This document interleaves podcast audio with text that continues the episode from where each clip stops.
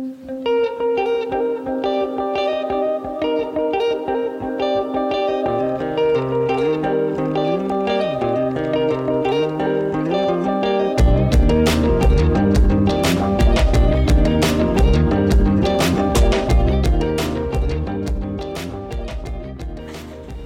¿qué tal amigos del mundo? ¿Cómo están? Bienvenidos nuevamente a este, el capítulo 15 de la temporada 2 de Expertos en Todo. De regreso otra vez después de un capítulo eh, muy genial que se aventó Itzel. ¿Y cómo estás, Itzel? Bien, ¿Qué nos gracias. Hola, gente del mundo. Pues aquí casualmente en la temporada número 2, en el Mm. capítulo número 15, y tenemos un invitado. Nuestro primer invitado del, de todo el tiempo, de Expertos en Todo, es la primera persona que traemos a- a- aquí al podcast. Esperemos que les guste. Traemos un, un episodio algo diferente a lo que hemos hecho siempre. Eh, en esta ocasión traemos a un director, un director de cine. Que la verdad, este, pues no se nos había como ocurrido este tema, pero eh, pensamos que es un gran tema. Eso es un gran tipo, la verdad. Y pues vamos a, a comenzar un poquito. Él es Jesús Herrera. ¿Cómo estás, Jesús? Hola, muy bien, gracias por la invitación. No, pues bienvenido al programa. Vamos a empezar un poquito. Queremos conocer como un poco más de, de tu vida. Primero que nada, pues cómo empezaste, ¿no? ¿Cómo fueron tus inicios en el cine? Eh, pues quizá una presentación. Eh, yo estudié periodismo y estudié periodismo porque no sabía qué hacer de mi vida y eso parecía lo más fácil cuando elegí una carrera. Así que así llegué a la carrera de periodismo y obviamente no me gustó, pero tenía algunas materias que tenían que ver con la imagen y esas materias me gustaban. Y en una de esas materias me pidieron hacer un cortometraje, lo hice y me gané muchos premios. Entonces ahí descubrí que era bueno para, para filmar y me empecé a interesar y empecé a ir diario a la biblioteca central a leer eh, los libros que hay ahí de cine. Yo creo que me aventé fácil la mitad del libro. Wow. Y entonces, a, a partir de un proyecto, digamos, empieza como tu pasión por el cine. Exacto. Cuéntanos, terminas eh, tu carrera y qué pasó. Terminé mi carrera, me estuve titulando. De hecho, en un principio yo quería hacer animación porque era lo que, lo que me interesaba. Eh, pero la animación es muy costosa y muy tardada, entonces no, no estaba haciendo nada realmente. Y entré a trabajar a una casa productora que se llama Linterna como editor. Y creo que ahí fue donde, donde aprendí a dirigir. Sobre todo porque, digo, no dirigía, tal cual era editor, pero veía lo que otros directores hacían y ahí me daba cuenta de cuando un director había filmado suficiente material o no había filmado lo suficiente o cuando no tenía ni idea de lo que estaba haciendo. Eh, creo que esa fue mi verdadera escuela como director. Y mientras trabajaba ahí hice un cortometraje en un rally al que le fue muy bien y ese corto llegó a las manos de, de unos productores y me jalaron a hacer publicidad como director en su empresa. Y así fue como empecé a dirigir. Esos digamos que, bueno, en esta, en esta agencia fue como tu primer trabajo. Ajá. Y aparte, o sea, ¿ese es tu trabajo actual o ya estás en, en otros, en otro trabajo? No, no. Después trabajé eh, en, en varios lados. Eh, actualmente trabajo en un lugar que se llama Victoria 147 y Ujú. soy el responsable de la parte audiovisual. Y paralelamente desarrollo mis propios proyectos. Filmé una película que se llama Estoy cansado de despertarme contigo y estoy preparando la siguiente. Ah, bueno, más adelantito vamos a platicar sobre, sobre eso, sobre tu película que grabaste y los proyectos que vienen a futuro. A ver, vamos un poquito con... Ok, ahora, eh, lo que yo he escuchado, has hecho publicidad y películas. Eso es como tu fuerte. ¿Me puedes contar algo de publicidad que has hecho? Ay, pues he hecho un montón de cosas. Trabajé mucho tiempo para Martín, entonces muchas cosas de las que se exhibían que habrá sido. ¿Cuál es, Martín? Martín, Martín. de deportes. O sea, ah, ya, ok, ok. como Ah, ya, estaba Martín. confundiendo. ah, ok. Ajá. Como por el 2015 más o menos. eh, ahí dirigí un montón de comerciales deportivos para Martín. Eh, hice uno de la CNDH. Llegué a hacer cosas de PepsiCo. Ok. eh, hice un montón. También he hecho videoclips. ¿De música o...? Sí, hice. Su nombre es la letra Traición de Kill Aniston, la chica de Chicago de Kill Aniston. eh, hice un- uno de Capitán Mío. eh, hice uno para Leonora, de su canción Fantasma. Hice uno para Molinet Cinema también. Ok. Eh, he hecho varias cosas. Ok, y por ejemplo, la relación entre publicidad y películas, ¿a qué le pones? ¿Un 1%, 10%, 5% y por qué? Yo prefiero hacer cine. Más bien, lo- los directores hacemos, y los fotógrafos también, y, y en general todo el que se dedica al audiovisual, hacemos publicidad porque es donde hay dinero. Sí. Ok. Eh, o sea, un director realmente vive de hacer comerciales y las películas, no es que no se pueda vivir de ello, pero es muy complicado lograr vivir únicamente de hacer Es el películas. sueño de Hollywood, yo creo, ¿no? A Eh. ser un de- director de talla hollywoodense. Sí, di- digo, hay quien no tiene ese sueño. A mí sí me gustaría filmar en el extranjero. Ujú. Hay quien le gustaría filmar solo aquí y dedicarse solo a hacer películas. Pero es un camino bastante complicado porque filmar una película es muy muy costoso, lleva muchísimo tiempo. De hecho, si se fijan, los directores hacen una película cada 4 o 5 años. eh, Los directores de renombre y entonces alguien como Kubrick se muere a los 70 años y filmó solo 10 películas. Eh, a diferencia de los fotógrafos, que los fotógrafos sí se pueden aventar una o hasta dos al año. Eh, eso sucede porque es un trabajo de mucho tiempo, que es muy costoso y que se toma su tiempo para poder ser realizado. Me imagino que sí, obviamente, o sea, no es como que haces cualquier cosa. Yo he escuchado de, de personas que graban y lo he vivido más o menos de cerca cuando te dicen, ay, vamos a grabar hoy un capítulo de, de cinco minutos o una parte y tú dices, ¿qué? ¿Todo el día? ¿Toda la semana? O sea, ¿en qué momento? Sí, es que supongo que una escena puede, puede llevar muchísimo tiempo o quizá puede ser muy fácil, ¿no? No, no creo que sea muy fácil. Sí, bueno, que o sea sea, depende de la escena, quizá. Pues depende de la complejidad. Por ejemplo, mi película fueron 42 días de rodaje. Ok.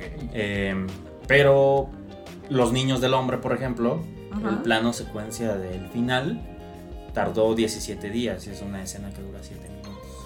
Dios.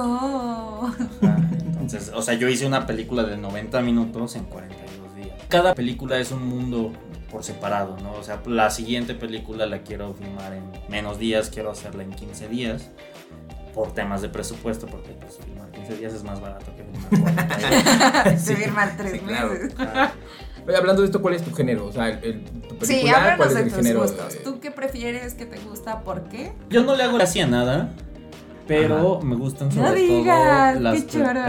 Al final vamos a hablar de esa situación, amigos. No le crean. Ok, o sea, no le hago el feo a ver casi nada. Ok. Pero eh, sobre todo me gustan las películas románticas, que no es lo mismo que comedias románticas. Ok. Que casi aquí en México creo que hacen comedias románticas. Ajá. Porque es lo que deja. O sea, al final. eh, Ah, sí. sí, sí. eh, o sea, hablamos de que una película mexicana cuesta en promedio entre 20 y 30 millones de pesos. Ok. Eh, entonces, pues, se tiene que recuperar esa lana. Ajá. Y la manera segura para recuperarla es tener a Marta y Gareda como protagonista.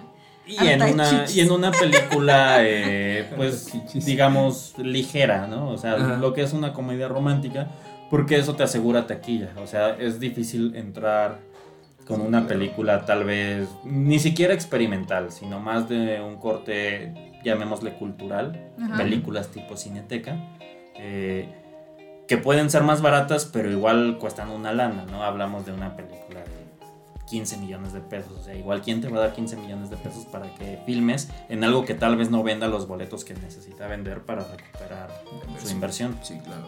Es todo un rollo, ¿no?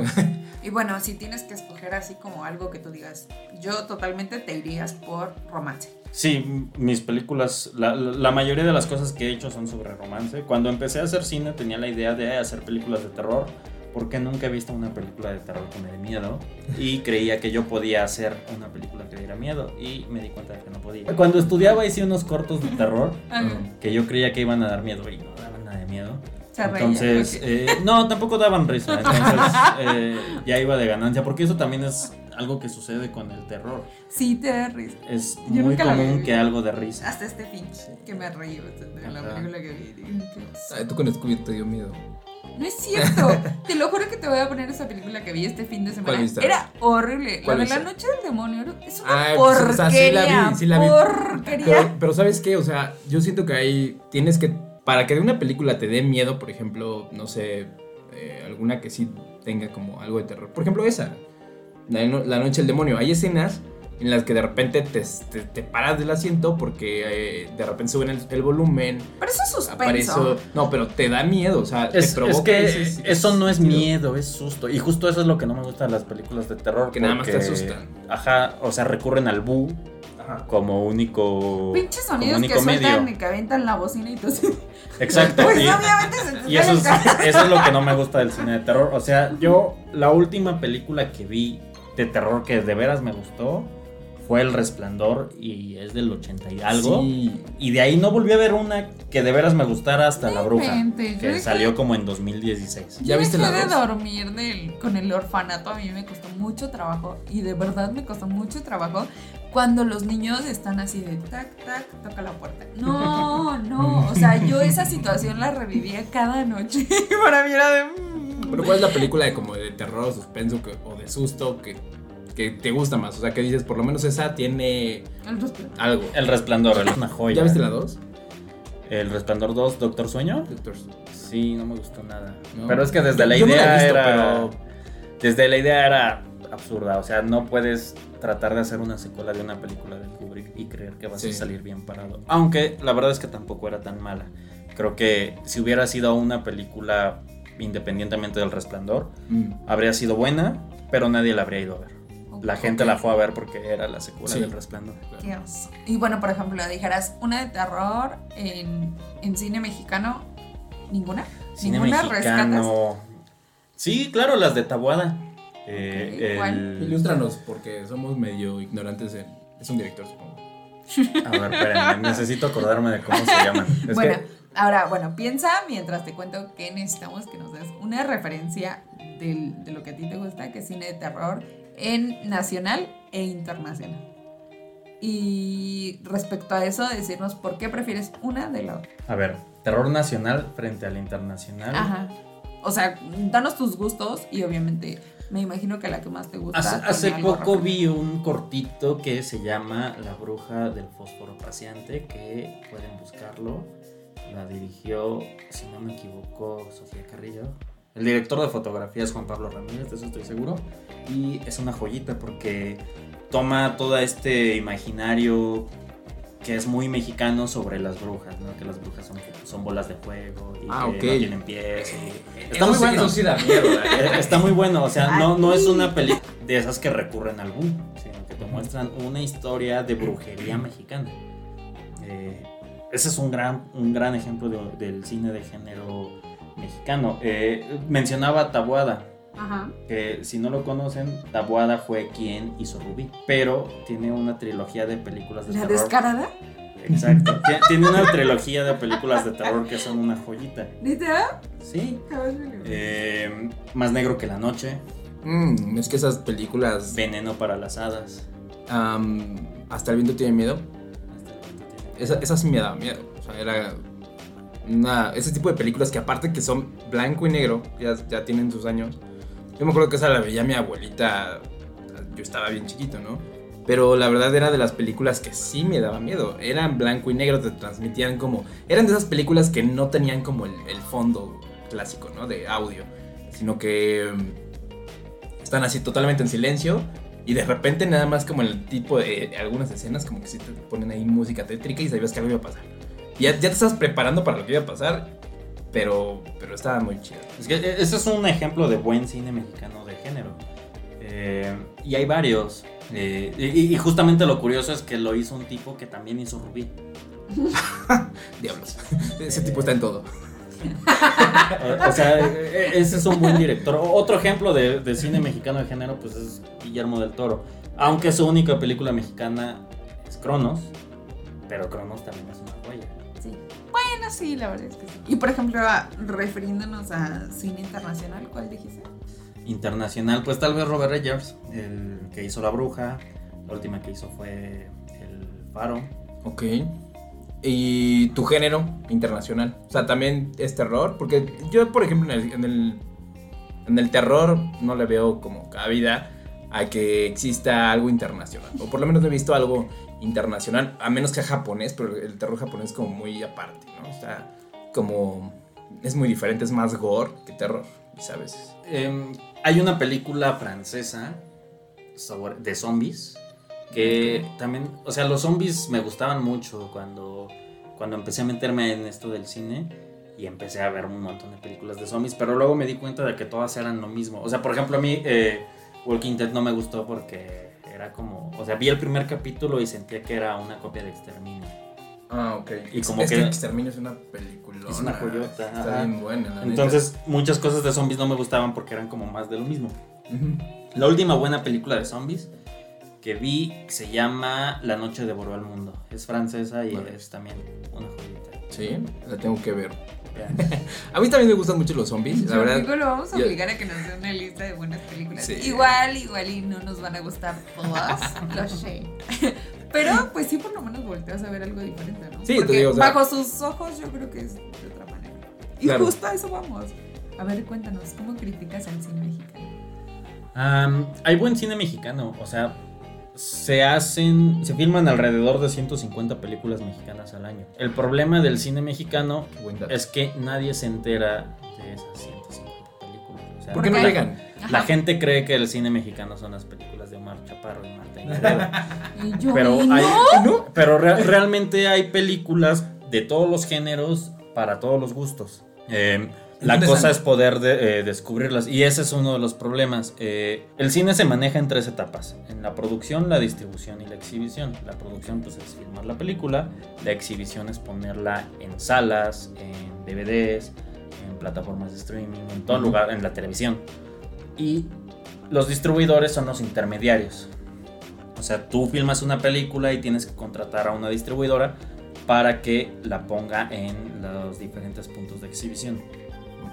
Entonces, el problema con el cine mexicano es que a las exhibidoras no les interesa exhibir cine mexicano porque me pasó, por ejemplo, hace que habrá sido unos 8 o 10 años, salió una película que se llama Días de Gracia, que es buenísima, mexicana. En ese año arrasó con los Arieles, se llevó como 12. Ok. Y e- es sobre un secuestro en un mundial.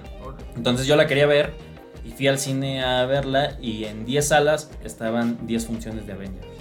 Ah, pues Entonces, es- es- ¿cómo haces que una película mexicana de 20 millones de Bote pesos a la compita con una Con- película de. Marvel que tiene millones y millones de dólares detrás en cuanto a publicidad? en el primer fin de semana recuperan o duplican su versión. Exacto, entonces, pues nadie vio 10 de gracia y es una gran película ¿En serio? mexicana. Fíjate que yo la vi exhibida y no la vi. Soy de esas personas que no la vieron. a ¿Por qué preferiste ver Avengers seguramente? No, no recuerdo, seguramente Yo vi sí, Avengers. yo sí vi Avengers. No, no, no seguramente. recuerdo. Oye, qué triste. O sea, yo también vi Avengers ter- y terminé viendo Días de Gracia en pirata porque no la pude ver en el cine. Te odio. Ah, cierto. yo ni puedo decir nada. Qué oso. Es que es una de las partes que, que igual pues no son tan buenas. Oye, pero está ¿no? muy feo eso, o sea, Sí, al claro. grado que ni siquiera puedo ser exhibida. Y según yo le ha pasado a varias, ¿no? Por ejemplo, yo escuché, no sé si sea cierto, obviamente o no, eh, cuando se puso esta onda de Halloween y subieron la de Día de Muertos. Según yo, esa es una película mexicana y estuvo compitiendo contra la de Disney, ¿no? ¿La animada? Ajá.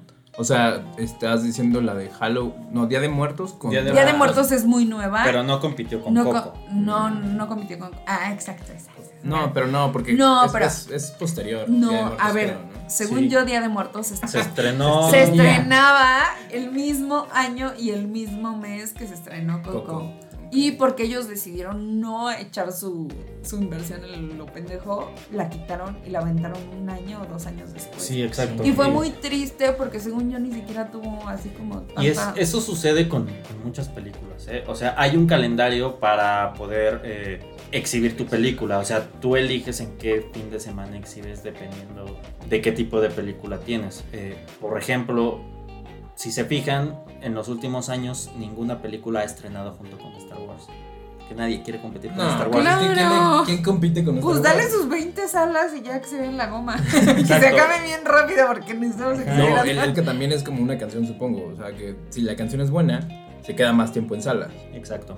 Entonces, Sí, el- sí. el- lo que sucede con el cine mexicano es que necesitas hacer una campaña con poco dinero para que la gente vaya a ver tu película. Y además, sales en un determinado número de salas dependiendo de tu presupuesto. O sea, tú haces tu película, le vendes tu alma al diablo contratando una distribuidora.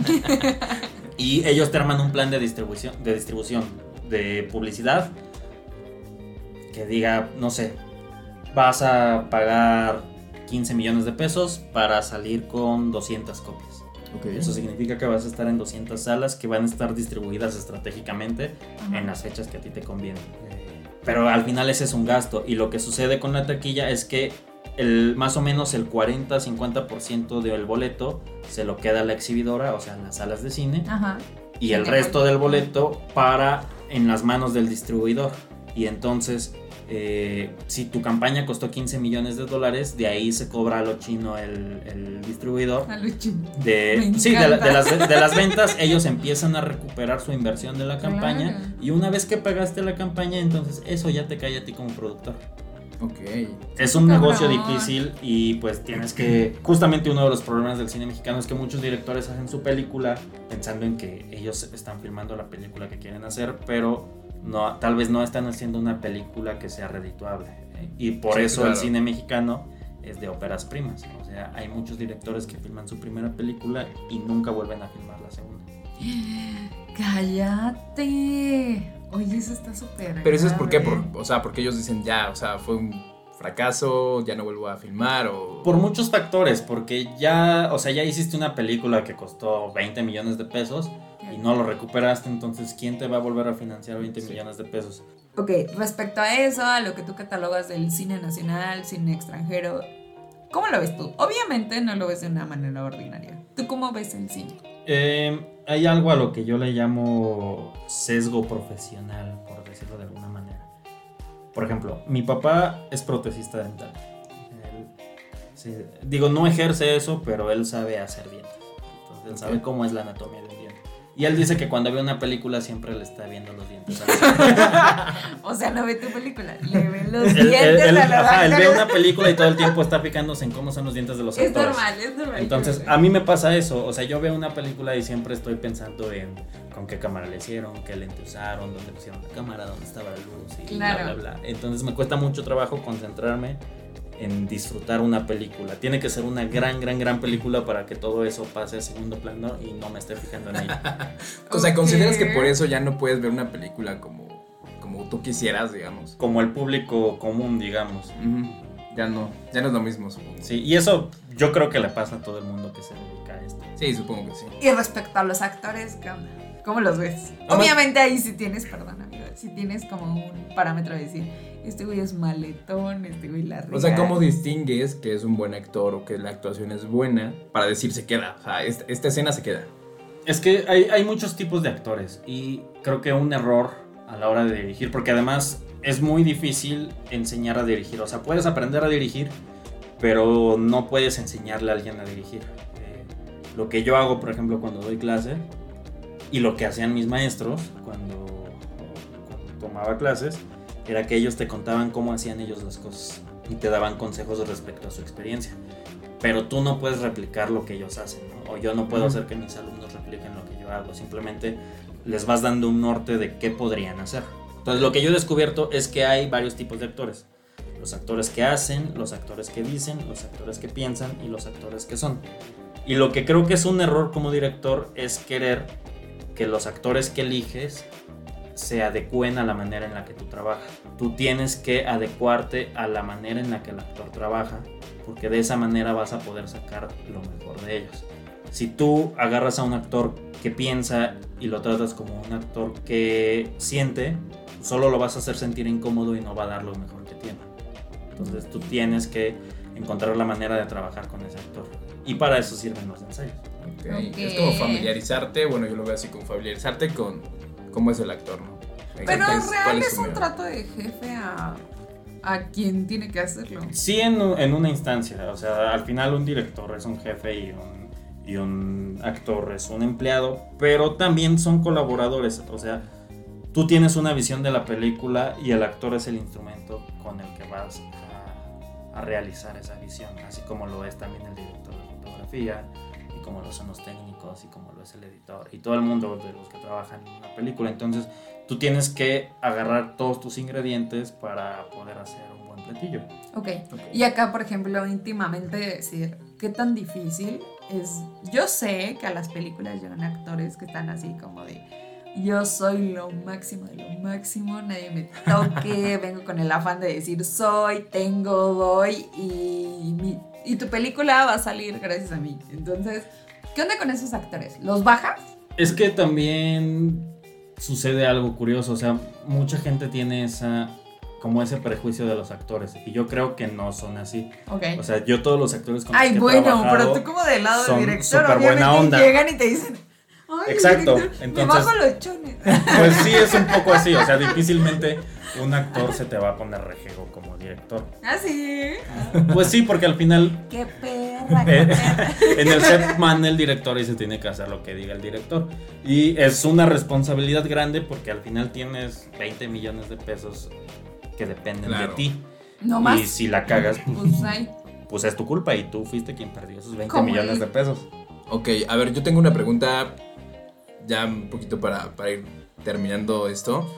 ¿Cuál es tu, o la que tú calificas como la mejor película y por qué? Mi película favorita es Amores Perros. Amores Perros. Por. Es una joya, eh, tiene de todo. Tiene romance, tiene infidelidad, tiene ruptura, tiene peleas de perros. Peleas de perros. No, a mí, a mí esa Tiene parte no me gusta. Esa parte sí no me gusta. Eh, pero es que justamente las peleas de perros son solamente un, un- un vehículo para hablar de algo más profundo, que es la, las relaciones de pareja. Eh, vaya, el amor, por eso se llama Amores Perros. Sí, y claro. la traducción en inglés, la película se llama Love is a Bitch. Eh, justamente porque pues, es una, no, no había manera de traducir ese juego de palabras de Amores Perros. En inglés por eso se llama Love is a Bitch. Eh, además fue una película parteaguas para el cine mexicano. Antes de Sí. Amores Perros, el cine mexicano estaba secuestrado por unas manos. O sea, para hacer cine tenías que pertenecer a ese grupito. E Iñárritu financió su película con su propia lana e hizo lo que nadie pudo hacer. O sea, en esa época el cine mexicano venía del cine de ficheras. Hablamos Sí. de que durante la época de oro se producían 120 y tantas películas al año. Y para los 80s, eh, para los 90s, el 97 fue el, el peor año del cine mexicano, se hicieron 7. Ok. Amores Perros salió en el 2001. Y Iñárritu le demostró a todos esos que tenían secuestrado el cine mexicano que una buena película puede funcionar, porque Amores Perros ganó todo. Y es una película que a la fecha sigue ganando dinero. Yo la acabo de ver hace poco, porque no sé en qué canal la repitieron. Fue así como de, a ver, o sea, de repente me atrapó otra vez la primera escena. Y dije, a ver, la voy a, la voy a ver de nuevo porque yo la vi, pues está muy morro, De ¿no? mi cuerpo. Yo tampoco, pero no, está más morro, güey. No, neta, no me acuerdo y me ofende demasiado. Tengo que verla. Discúlpame, amigo. Sí, la verdad es que a mí me gustó, creo que más de. O, o quizá cambió un poco mi perspectiva de cómo la había visto antes a cómo la vi ahora. Y sí, la neta sí dije, wow, o sea, qué ingenio para que en, esas, en esos años en los que todavía no estaba como el cine mexicano como tan popular o tan fuerte, porque hubo esos- como que esos años en donde salieron, bueno, cuando estaba Diego Luna, esos, esos actores cuando estaban como naciendo o creciendo quizás, siendo más visibles, el cine mexicano como que tuvo un boom, yo siento. Y, y en ese tiempo yo veía muchas películas mexicanas, ¿no? Actualmente pues ya no veo películas mexicanas a menos de que me digan, ah, esa es una buena película, vela. O sea, que alguien me la recomiende, ¿no? Que yo, a mí me nazca como ver una película de cine mexicano. La verdad sí sea difícil y me avergüenza un poco decirlo porque pues es, es- es mi país. Pero la verdad es que el cine mexicano como tal, a mí, por, por ejemplo, tiene que ser algo muy grande para que me traiga. Y no sé por qué. Y es una, un punto de vista que creo que se extiende a muchas personas. O sea, no soy el único que lo. Pero yo creo que va, va, o sea, perdóname, amigo, pero va como muy distinguido a la poca experimentación. Yo creo que si el cine es tu pasión y te gusta mucho y así, le vas picando por todos lados y aprendes a definir entre, a lo mejor entre el, el internacional y tu país y lo que hacen y lo que logran y no sé, y creo que vas Claro, más involucrado. o sea, O sea, no te, no te sesgas a decir, ay, el cine mexicano es así. O sea, Sí. Ah, ah, algo que probablemente no sepas es que el cine mexicano, como el 50% de las películas que se filman, se hacen con dinero público. O sea, el dinero de nuestros ah, impuestos sí, yo lo he visto, yo lo he visto. financia Porque lo las aparece en, películas. los- en el cine. en el Exacto, cine sí. Eh, Wow. Ves en los créditos de inicio, película sabía. realizada ¿Sí? mediante Fidecine, mediante Ujú. Patrocine, mediante cine, que son los estímulos que hay para el cine mexicano y se hacen con lana de nuestros impuestos. Eh, y además son películas que ganan todos los premios del mundo en, en todos los festivales. Ah, eso sí lo he visto, o sea, festivales internacionales chingones se los llevan los premios las películas mexicanas. Y eso sí me da o sea, era como, es como contradecirme, pero eso me da orgullo, ¿no? y yo ahí. Pero Vamos a apagar un poquito el micrófono porque lo vamos a sacar. pero es cuando, cuando me interesa una película. O sea, porque es como un filtro quizá, ¿no? Para mí. Que una película ya diga, ah, ganó tanto, ahora sí me llama la atención y es cuando yo digo, pues ahora sí la voy a ver. Y, también lo que sucede con esas películas es que hay películas de todo tipo y pues no todas las películas son para todo el mundo. Entonces, si tú llegas a ver, por ejemplo, la nueva de Michel Franco, que no la he visto porque no se ha estrenado, pero acaba de ganar en Venecia eh, y ganó creo que también en San Sebastián, y vas a verla al cine cuando se estrena y no te gusta, pues claro. mucha gente dice, ah, pues todas las películas mexicanas son así, pero no, solo las películas de Michel Franco son así. Y a lo mejor lo que pasa es que a ti no te gustan las películas de Michel Franco. Exacto. Puede ser, ¿eh? Muy real. Y bueno, yendo a esto que cuáles son las películas que no te gustan, ¿cuál es a ti la peor película que has visto? He visto muchas películas malas, pero creo que una que odio es Japón de Regadas, que también es mexicana. Y, esa, y, esa, película no una mención honorífica a mejor director en el Festival de Cannes como del que será 2005, no 2006. O sea, tuvo una mención muy buena y tú decides que es tu película peor. Sí, pero es que, es que la tienen que ver para que sepan de qué estoy hablando. No la he visto, es muy mala, muy mala. No es el tipo de cine que a mí me gusta. O sea, es que no, yo, yo no creo que puedas decir que una película es mala eh, porque solo es diferente. Algo que sucede con el cine es que estamos acostumbrados al cine hollywoodense y el cine hollywoodense está hecho con la fórmula aristotélica de los tres actos. Entonces, cuando vemos una película que no entra en esa fórmula de los tres actos, que es la presentación, el desarrollo y el desenlace, cuando no vemos una película que está hecha con esa fórmula, estamos tan acostumbrados a ella que nos parece aburrida. Eh, el caso Roma, por ejemplo. O sea, esta, estructura de tres actos dicta que más o menos el 10-15% del guion equivale al planteamiento. Y en el planteamiento presentas a tus personajes y desarrollas el conflicto. ¿Cuál es la meta del protagonista? Eh, y estamos tan acostumbrados a esa, esa estructura que las películas que vemos en los primeros 10 o 15 minutos te dicen qué es lo que persigue el personaje. Y Roma se toma una hora para decirte qué es lo que persigue Cleo. Sí. Entonces, por eso a la gente le parece aburrida y le parece lenta, porque Roma se tomó una hora para construir el planteamiento. ¿Sabes qué? Pero eso no lo hace una película mala, solo es una película distinta. Ok, te voy a decir una cosa. A mí no me pareció mala, no me molestó eh, el inicio, el desarrollo y así. Cuando acabó, yo dije, ¿qué pedo? Me quedé como, ¿y al final dónde está? ¿Qué le pasó a Cleo? O sea, para mí fue más grande el conflicto de qué chingas, ¿por qué no tuvo desenlace? A mí me pasaba mucho eso con las películas francesas. O sea, era como mi. Por eso de repente el cine francés es como que no, o sea. ¿No es el tuyo? Quizás sí me, me atrae mucho todo el, el, el inicio de la película, el clímax y todo, pero el final siempre me dejan así como que ya, ahí se acabó. Y ese es mi conflicto, ¿no? Que es como de, no sé, como, como una serie que de repente al final no te gusta, ¿no? No, sé, no sé, pero a mí Roma, o sea, neta no me causó conflicto, me gustaban los actores, todo iba bien hasta que acabó y cuando acabó yo me así volteaba a ver a todos. Eh, en la estructura de tres actos, el desenlace dura más o menos 10 o 15 minutos y el desenlace de Roma sucede en una escena, que es la escena del mar. Y bye. Por eso crees que terminó incompleta, pero solamente o sea, Cuarón se tomó una hora en construir su planteamiento y dos minutos en construir su desenlace. No sé, a mí me costó mucho trabajo y yo tengo una figura así como de crítica y es una persona muy joven y entonces yo llegué y le dije, oye, ¿tú qué pensaste de esto? Dijo, a mí sí me gustó. Yo no entendía, o sea, mi cabeza volaba y volaba y yo decía, ¿es neta? O sea, no alcancé a percibir ese final. ¿Qué pasó ahí? Porque aparte la fui a ver, güey, la fui a ver, o sea, de que no alcancé boletos en la cineteca, la fui a ver un, creo que un 2 de enero a las 10 de la noche, o sea, con tal de verla ya rápido, lo que alcancé, ahí la fue ver. Súper feo. Cuando acabó yo estaba así como de. y luego. Hablando de eso, ¿viste Parasites? O sea, Parasites gana el Oscar, ¿no? A mejor película en 2019. Pero a mucha gente no le gusta y dices, es eso, ¿no? O sea, creo que en ese año, ¿qué otra película estaba disputando? 1917. Sí, 1917 para que fuera mejor película. Pero ¿qué pasa? ¿A ti, a ti te gustó Parasite? Sí, y Parasite rompió quinielas. Eh, Sí. Justamente, e- es que lo que sucede con los Oscars es que es también un tema político. Entonces, la tendencia dictaba que iba a ganar 1917, Sí. aunque no era la mejor película. La mejor película era Parasite, pero nadie le apostaba a Parasite porque justamente un año antes Roma no ganó mejor película. Se la dieron claro. a Green Book, que era una película así. Eh, no puedo decir chapísima, pero pues no, estaba, no estaba al nivel de Roma. Roma era la, la mejor película. Eh, y no se la dieron pues por ser una película extranjera. Entonces la tendencia Bienvenida, dictaba que a, que a Parasite no le iban a dar el premio pues, porque era una película coreana.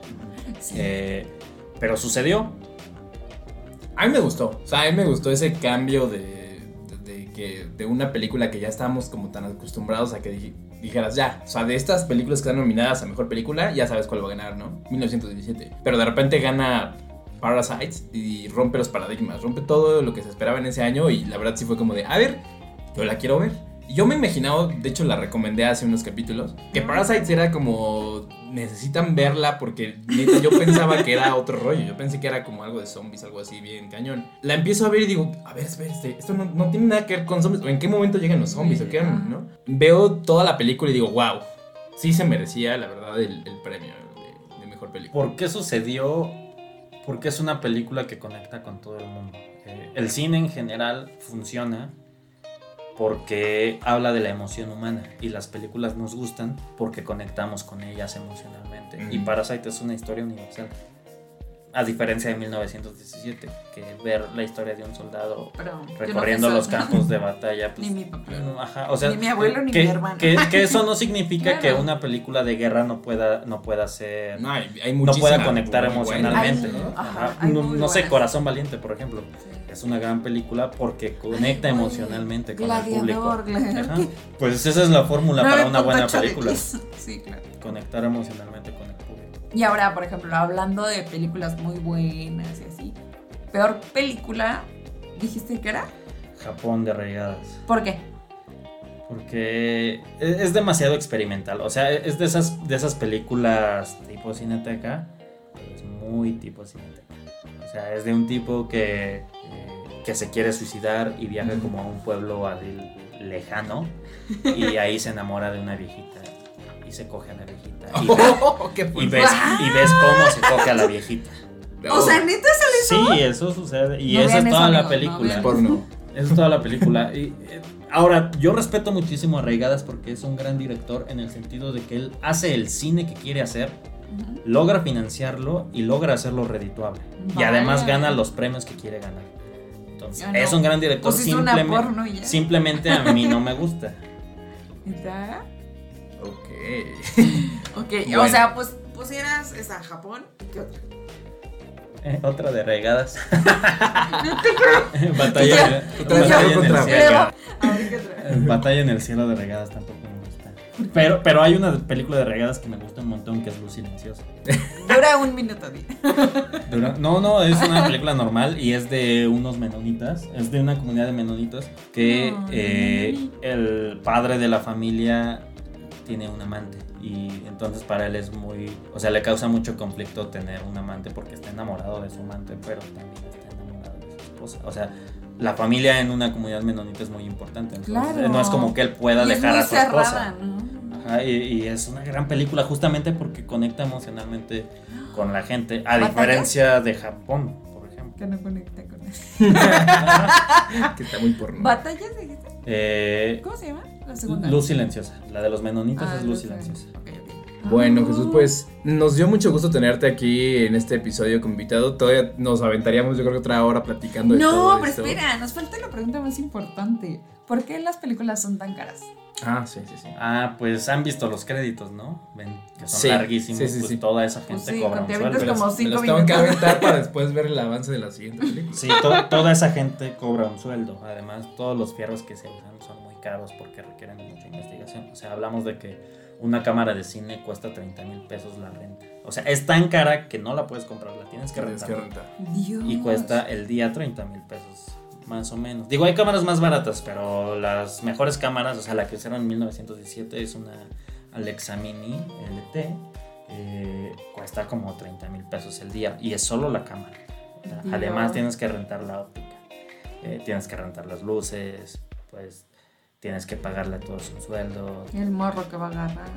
Ajá, o sea, todo, o sea, sí, todos cobran. Eh, pagas, por ejemplo, un servicio de catering, porque no es como, que, como que cortes a comer y todo el mundo tenga una hora para ir a ver en dónde come. No, tienes que, o sea, en el cine tiempo es dinero, entonces tienes que darles de comer para que no se vayan. En mis oscuros más días feos. Supe lo que era eso. Y sí, efectivamente. No, llegas y desayunas. ¿Pero qué te daban? Pues sí, te dan fruta, lo que haya. Y luego a la hora de la comida todos los llaman. Y la comida puede ser muy buena de acuerdo al ¿Cómo se llaman los camincitos? Ah, el camper. que llegué y te dé de comer. Y a veces te dan como cosas ricas, otras no tanto, a veces poquito, a veces mucho, a veces batido, a veces feo. Pero en general siempre llegan y llegan a la hora que cortan. O sea, en el momento en el que dicen cortan, así el comedor está pum. Sí, porque pues tienes una hora para comer. Y 40 minutos después está así, pum, de que todos se van a fumar su cigarro, a desahogarse, porque ya van a entrar en cualquier momento y ya te tienes que estar listo. Y es como súper feo. Sí, todo va contra el reloj. O sea, hay choferes que, pues, que recogen el equipo, lo llevan, hay técnicos que el todas las, partes creativas o construir una locación. O sea, un foro es una caja negra vacía que tienes que construir. O sea, si tu y aparte también es una casa, pues construyes una casa. Si tus locaciones son como en diferentes partes, también traslado y todo eso. ¿no? un, sí, rollo. Real sí. Llegaban cada 10, mm, 15 minutos los actores con su chofer y entraban y salían y el del busito, que era como el que repartía como los extras más feos que de repente decían 100 para esto y llegaban y se estacionaba y salían. Sí, en general. Ahí salías tú. Más o menos, más o menos. sí, sí. Eh, o sea, por ejemplo, a los actores hay que pagarles un chofer porque pues no es como que puedas estar esperando a ver si uno se pierde Exacto. o si uno llega tarde o lo que sea. Tiempo es dinero, entonces es más barato pagarles un chofer que arriesgarte a que, llegue una hora tarde porque es una hora en la que vas a tener la cámara parada y no tiene que ser. y una hora en la que la planta de luz va a estar consumiendo combustible y bueno muy bien. Y ahora por ejemplo si tuvieras que decirle a nuestra audiencia qué te gusta y qué no te gusta del cine y como el resumen de decir yo les recomiendo esto o sea, como diríjanse por esto para escoger una película. O sea, a alguien le interesa el cine o que se quiera dedicar al cine. No, no, no. O sea, como en general como público. Si tú tienes que escoger una película, ¿de qué manera lo harías? O sea, como decir, ah, yo me dirijo por esto, a lo mejor por el nombre, a lo mejor por los actores, a lo mejor, no sé. Pues que vean todo tipo de cine porque nunca saben qué cosas les van a gustar. Ok. ¿Cómo sabes que te gusta el aguacate? Pues porque ya lo probaste. Eh, pero es lo mismo con el cine, o sea, hay mucho tipo de cine, entonces tienes que ver todo tipo de cine para saber qué cosas te gustan. te gusta? Y justamente en lo que te puedes fijar para saber si algo te va a gustar es en los directores, tal vez en los directores de foto, en los guionistas. Guionistas, Dios. Yo creo que necesitamos otro programa. Bueno, al final del día, eh, hoy nos vamos a refugiar en Jesús, a que nos cuente una experiencia diferente. No diferente totalmente en el aspecto de algo no hayas vivido, sino más bien como en una recomendación, porque siempre acabamos y queremos recomendación tuya. Somos tres, necesitamos tres el día de hoy. o sea, has visto una serie, ¿qué serie ¿Qué, ¿qué puedes recomendar? Una serie, una aplicación, un lugar, ya sé que lo que tú quieras. Puedo recomendar películas mexicanas.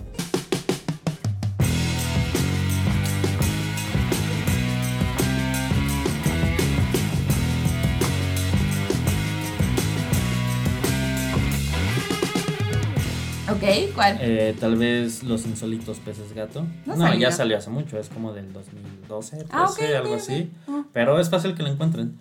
Eh, es una gran película. Eh, ¿Está en alguna plataforma? es un drama. Seguro está en Netflix o en, o en Prime. Ok. Pero no es difícil encontrarla, la pueden encontrar también con su pirata de confianza. Ok. o internet, internet está todo. Otra, eh, eh, ese es un drama, es una película familiar. Eh, una película de ciencia ficción mexicana, El Incidente, esa sí está en Netflix. El Incidente de Isaac Esban también. Es una película que la ves, te vuela la cabeza y no crees que sea mexicana. O sea, sabes que es mexicana porque los actores son mexicanos y los conocen, pero no es algo que esperaras ver en una película. Ok, muy bien, pues ahí está la recomendación de Jesús, así que ahí este, la pueden ver. Chequen esas recomendaciones a ver si les llama la atención. Pues nos pueden comentar también ahí en, en- en las- nuestras redes si les gusta o no. También les vamos a dejar este, todas las redes de Jesús. ¿Cómo te encontramos en todas las redes, Jesús? En todos lados me encuentran como Jesús Herrera Jaimes. Jesús Ah. Herrera Jaimes. Apúntenle bien, pues ahí está en sus redes. Síganlo y ¿tú qué vas a recomendar, Itzi? Amix, eh, pues yo traigo un gran dilema porque pues aquí casualmente fui a ver una película con unos amigos en las que estaba incluida aquí en Don Jesús. Y pues no le gustó.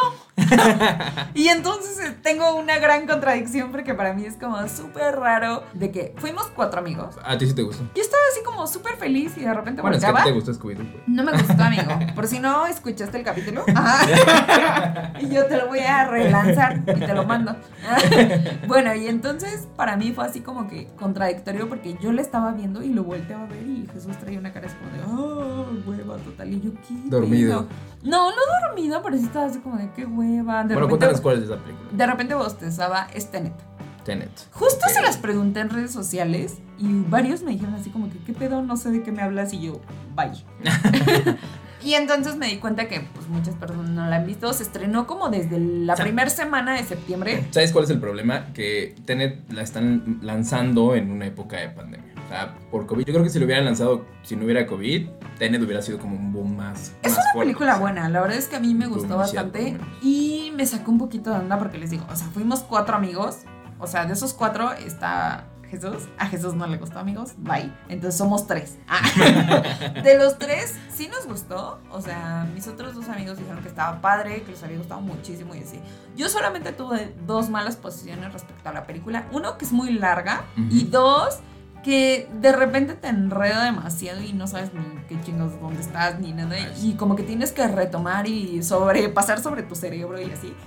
Y de verdad es muy larga, o sea, sobrepasa las dos horas y es así como de que, amigo, la pudiste contar en menos tiempo y igual iba a ser buena. Es que creo que es el director. El director, la verdad, creo que es- todas sus películas son así. Ah, Por lo menos a mí me ha costado muchísimo trabajo te- entenderlas a la primera. O sea, necesito verlas dos, tres veces, analizarlas a, detalle bien cañón Ajá. para que de verdad las entienda.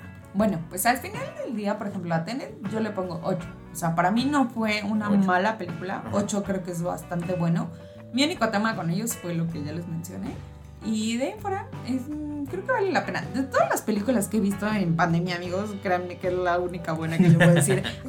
He visto varias. O sea, neta, soy una persona que va constantemente al cine. Fíjense que no me he dado cuenta de eso. O sea, yo sí, Sí, soy no, una persona que viernes y sábado está en el cine. Por alguna razón, en la mañana o en la noche.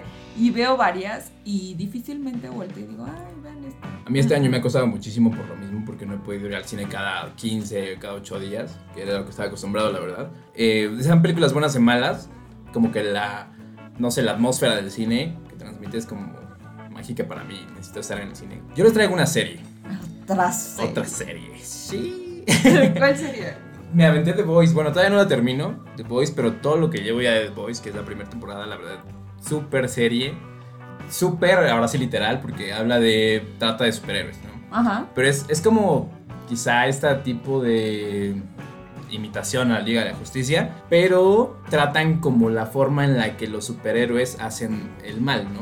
Que en realidad no es como una, una Liga de la Justicia como hecha y derecha, sino que tienen su lado malo. Entonces pasa un hecho que de hecho lo ven en el tráiler, el tráiler está un tipo agarrando a su novia, así en, en la, en la acera, él arriba de la acera, su novia abajo, así un paso abajo, pasa un superhéroe que es como Flash, digamos, y por lo rápido que va, la destroza, o sea, la hace caca, literal, o sea, sale la sangre así volando y, y el güey se queda con las manos así de su novia.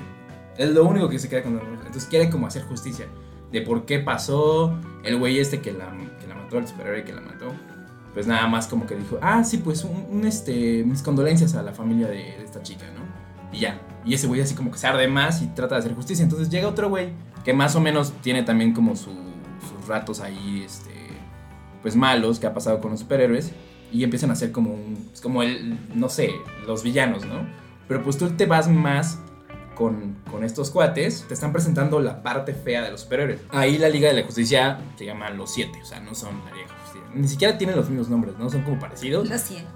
El chiste es que la verdad se las recomiendo, es una muy buena serie. Cada capítulo dura como 50 minutos, pero los 50 minutos que te dan, la neta, son de calidad. ¿Dan? Sí, Oh.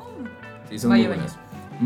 Y pues bueno, yo creo que hasta aquí llegamos. Eh, pues un gustazo Jesús tenerte aquí en este capítulo. Eh, esperemos que te hayas divertido o que te haya gustado venir. O que te hayas reído, ¿no? Ya. Sí, me gustó. Muchas gracias por, por haberme invitado, la pasé muy bien. Te vamos a invitar nuevamente a ver qué hablamos después. No, no, no. yo creo que tenemos varios puntos que hablar con Jesús. Creo que es bastante interesante. Él percibe las películas sí. y percibe. Yo me hubiera aventado otra hora mínimo. Pero... Sí, seguramente. Yo creo que todavía nos quedamos con bastantes preguntas. Y bueno, creo que esto ha sido todo. Muchas gracias por escucharnos. Capítulo 15, recuérdenlo.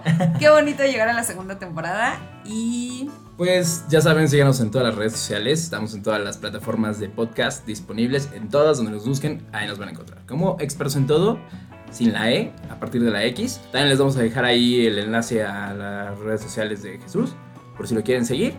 Y pues nos vemos el próximo capítulo. Gracias. Chao. Chao.